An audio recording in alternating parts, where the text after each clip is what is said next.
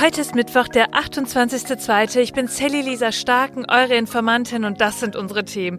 Ja, die meistgesuchte Frau des Landes wurde gefasst. Daniela Klette von der RAF. Ja, was der Linksterrorismus von damals heute noch für Folgen hat, darüber sprechen wir heute.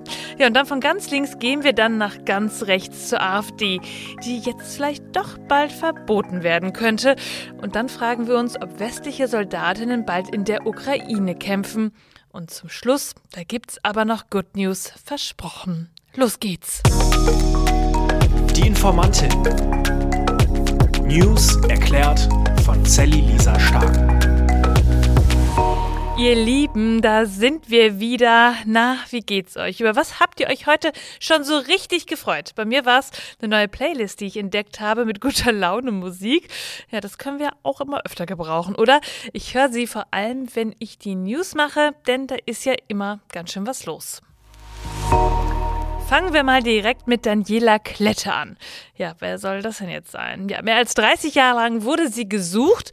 Jetzt sitzt die Obacht, mutmaßliche Ex-RAF-Terroristin Daniela Klette wegen sechs Raubtaten zwischen 1999 und 2016 in Untersuchungshaft.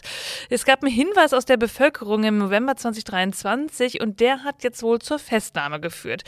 Daniela Klette wurde von der Polizei aus Niedersachsen am Montagnachmittag im Berliner Stadtteil Kreuzberg festgenommen. Da hat sie wohl in einer Wohnung gewohnt, in einem wirklich großen Mietshaus. Sieben Stockwerke soll das gehabt haben.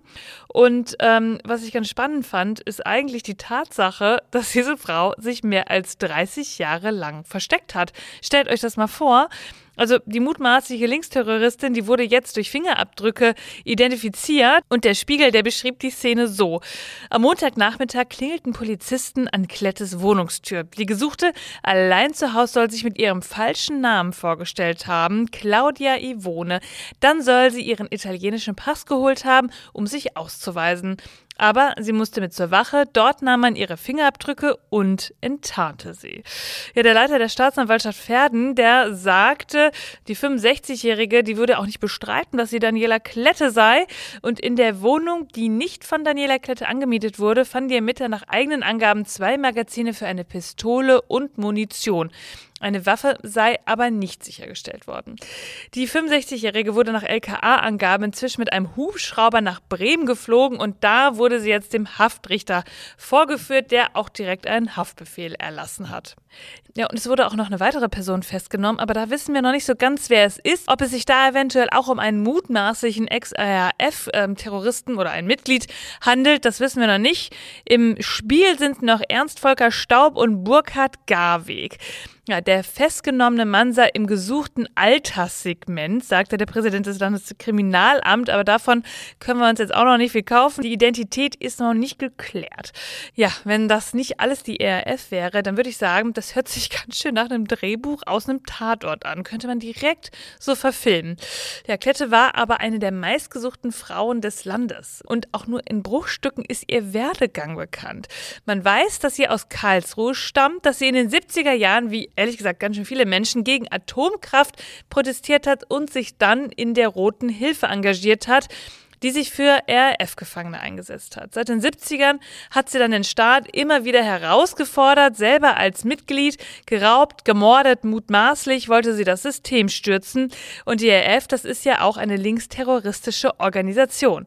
Bis zu der Auflösung der RAF 1998 tötete die RAF 34 Menschen und verletzte mehr als 200. Ich weiß nicht, wie euer Geschichtswissen da so zu ist, aber es gibt einen sehr guten Film dazu, der Bader-Meinhof-Komplex, denn so wurde die RF ja auch bekannt durch die Bader-Meinhof-Gruppe nach dem tödlichen Schuss eines Polizisten auf den Studenten Benno Ohnesorg am 2. Juni 1967 und das Attentat auf den Vorsitzenden des Sozialistischen Deutschen Studentenbundes Rudi Dutschke 1968. Da haben sich weite Teile radikalisiert in der 68er-Bewegung. Und aus Protest gegen den Vietnamkrieg verübten Andreas Bader, Gudrun Enslin und zwei weitere 1968 in Frankfurt Frankfurt am Main Brandanschläge auf zwei Kaufhäuser.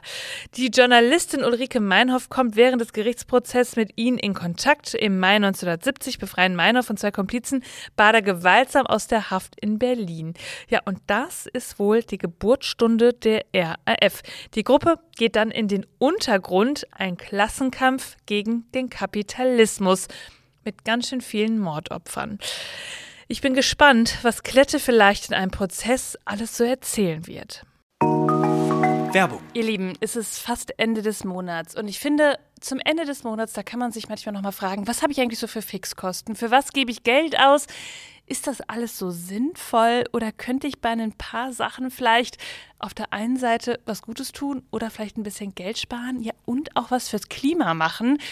Ich freue mich wieder so sehr, dass wir heute drüber sprechen können. Und zwar reden wir heute wieder über einen meiner Lieblingswerbepartner. Ich bin schon seit Jahren bei Naturstromkundin und einfach so mega happy. Und ich bin genauso happy, dass ich hier im Podcast immer wieder darüber sprechen darf und euch vielleicht auch mit dieser Begeisterung so ein bisschen anstecken kann. Naturstrom, das bedeutet 100% deutscher Ökostrom aus Sonne, Wind und Wasser. Und ich sag euch was, da steckt noch viel mehr drin als 100% Ökostrom in höchster Qualität. Denn mit jeder Kilowattstunde des Ökostromtarifs wird auch der Bau neuer Ökoenergieanlagen gefördert. Das bedeutet, ihr könnt jetzt zum Ende des Monats einfach euren Stromanbieter wechseln und damit etwas für eine zuverlässige Versorgung von erneuerbaren Energien tun. Und ich sag euch was, diesen einfachen Schritt, den könnt ihr in nur fünf Minuten machen und habt direkt was für den Klimaschutz getan. Wie cool ist das denn bitte? Ihr geht einfach auf die Webseite, füllt das Formular aus, sendet es ab und fertig. Das war's. Mehr müsst ihr nicht machen. Naturstrom übernimmt alle anderen Formalitäten für euch und auch die Kündigung bei eurem bisherigen Anbieter. Und wie immer gibt's hier auch ein Extra für euch. Wenn ihr auf naturstrom.de slash Informantin geht, dann könnt ihr euch jetzt 30 Euro Startguthaben für Naturstrom und Naturstrom Ökogas sichern. Wie cool ist das denn? Also, wechselt noch heute, wenn ihr Lust habt zu sauberer Ökoenergie. Tut etwas für die Umwelt. Ich sag euch, ihr könnt es mit einem wirklich guten Gewissen bei Naturstrom machen. Ich mache seit Jahren. Ich kann es euch nur ans Herz legen. Den Link und alle Infos findet ihr wie immer auch in meinen Show Notes. Werbung Ende. Ja, und von ganz links kommen wir dann nach rechts, sehr weit nach rechts. Was für eine Tragweite heute.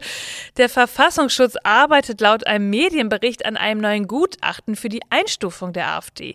Demnach könnte die gesamte Partei und nicht nur einzelne Teile, wie es bislang der Fall ist, als gesichert extremistische Bestrebung eingestuft werden. Ja, bislang ist sie ja nur ein sogenannter Verdachtsfall ähm, des Rechtsextremismus, aber nach Recherchen der Süddeutschen Zeitung gibt es wohl ein neues Gutachten, das demnächst auch veröffentlicht werden soll.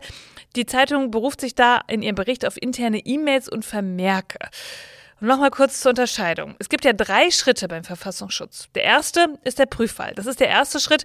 Dabei wird vereinfacht gesagt vorgeprüft, ob es genügend Anhaltspunkte gibt, dass man eine Organisation beobachten kann. Dann kann man Quellen sammeln, Zeitungsartikel, Fernsehbeiträge, Internetauftritte, alles, was es so gibt. Und dann kann man, wenn man meint, eine Einstufung vornehmen, wenn es tatsächliche Anhaltspunkte gibt für eine verfassungsfeindliche Bestrebung, dann ist es ein Verdachtsfall. Das ist die zweite Stufe. Dann wird diese betreffende Gruppierung ein Beobachtungsobjekt. Und die dritte Stufe ist das Vorliegen einer gesichert extremistischen Bestrebung. Hier hat sich der Verdacht dann schon so weit verfestigt, dass aus Sicht der Behörde keine Zweifel mehr am Vorliegen extremistischer Bestrebung bestehen. Ja, und wie schon bei den Verdachtsfällen beobachtet der Verfassungsschutz Datenschutz auch hier die jeweilige Gruppierung oder Einzelperson. Wenn sie dann als Gesamtes eingestuft wird, dann gibt es ja eigentlich keine Zweifel mehr daran, dass die AfD überall rechtsextremistisch ist. Oh Wunder. Und spätestens dann muss sich doch die Politik fragen, ob sie nicht endlich ein Verbotsverfahren anleiern sollte. Denn auf was wollen wir hier eigentlich noch warten? Sie stehlen uns unsere Lebenszeit, darum geht's. Genau. Es geht auch um unsere Lebenszeit und die stiehlt uns ja gerade eher die AfD mit ihren Ansichten. Ein Grund mehr, wie immer, auf die Straße zu gehen. Ja, schickt Frankreich bald Soldaten in die Ukraine? Das ist eine Frage, die uns diese Woche ganz schön beschäftigt hat, denn Macron hat sich so geäußert. Der französische Präsident hatte 21 europäische Staats- und Regierungschefs zu einer Ukraine-Konferenz in Paris eingeladen. Und dort ging es dann auch um die Frage, ob westliche Soldaten in die Ukraine geschickt werden sollen. Ja, und Frankreichs Präsident, der sagte dann dazu, dass es zwar keine Einigkeit unter den Ländern gegeben habe, aber es wurde auch nicht ausgeschlossen. Tja, jetzt hat sich auch Bundeskanzler Olaf Scholz gemeldet und der hat gesagt, Leute, das machen wir auf keinen Fall. Es werden keine Soldatinnen und Soldaten aus EU- oder NATO-Staaten auf ukrainischem Boden kämpfen. Ja, und auch bei den Beratungen ist das abgelehnt worden. Westliche Truppen, die werden nicht in die Ukraine geschickt, so Scholz. Und jetzt zum Schluss die Good News. Die brauchen wir heute auf jeden Fall. Und die finde ich wirklich richtig gut. Und ich habe mich richtig gefreut, als ich das gelesen habe. Immer mehr Menschen engagieren sich ehrenamtlich. Ja, auch wenn Vereine ganz oft ja über Nachwuchsprobleme klagen, die Mehrheit der jungen Menschen, die sind ehrenamtlich engagiert. Das zeigt jetzt eine Studie der Uni Bochum. Die hat rund 5500 Menschen im Alter von 16 bis 25 befragt. Und da ist es so, dass die meisten überwiegend in Vereinen sind, aber auch im Ausland sich engagieren oder auch im Digitalen. Und da soll mal noch wer sagen, dass sich die Jugend um nichts kümmert. Ja, aber der Spruch, der hat ja eigentlich noch nie gestimmt. Ihr Lieben, das war schon wieder für heute. Ihr findet wie immer alle Quellen und Informationen in den Show Notes. Informiert euch selbst, sprecht drüber, bildet euch eure eigene Meinung. Bitte, bitte schreibt mir, wenn ihr Fragen habt. Ich freue mich auch über jedes Feedback von euch, vor allem auch über jede Bewertung. Erzählt den Menschen, dass es diesen Podcast gibt. Das würde mich so sehr freuen. Und dann hören wir uns am Freitag wieder, denn irgendwas passiert ja immer. Bis dann. Die Informantin. News erklärt von Sally Lisa Starken. Eine Produktion von Sally Lisa Starken. Redaktion Sally Lisa Starken. Ton Marius Fraune. Und Schnitt Alexander Horst.